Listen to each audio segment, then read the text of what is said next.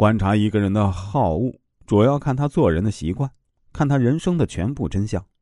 春秋时，辅佐齐桓公称霸中原的能臣管仲与鲍叔牙是朋友。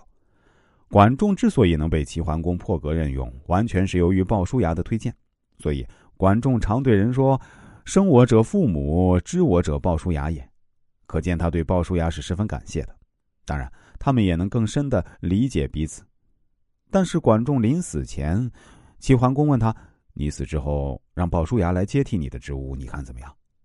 管仲想了一会儿，终于说：“鲍叔牙是我的恩人和好朋友，又是一位至诚君子，但是，我认为他不适合执掌国政。”齐桓公问他为什么，管仲回答说：“鲍叔牙什么都好，就是对善恶看得过于分明，别人有一点过错，他都不能容忍。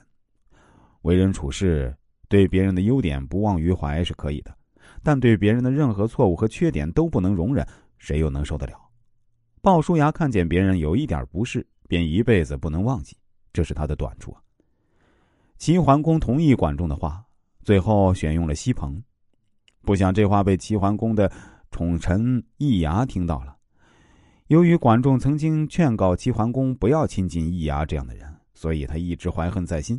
现在终于有了机会，他偷偷的鼓动鲍叔牙说：“管仲之所以能当宰相，还不全是靠你的推荐。”现在他病危，大王问他谁可为相，他却说您不是也。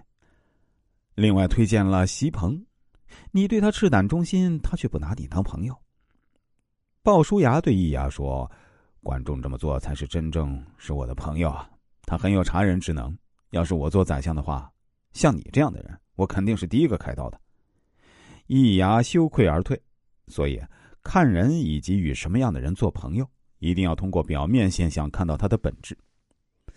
我们不妨以管仲和鲍叔牙为对象，分析一下人性弱点，这很有典型性。鲍叔牙是一种理想主义的化身，这种人几乎是所有性格类型中最受人敬仰的。他们代表了我们立志以求的诸多美德，诸如诚实、自我牺牲、忠心、恳切和自律等。这些美好品德似乎是他们与生俱来的。所以，他们便有了正义和崇高的形象。他们就像真与善的灯塔，那是我们全力以追求的卓越目标。这种人具有创造力、奉献精神，在严格的训练下取得成就。由于这些综合价值，一种坚强而重视生活意义的个性就自然而然的形成了。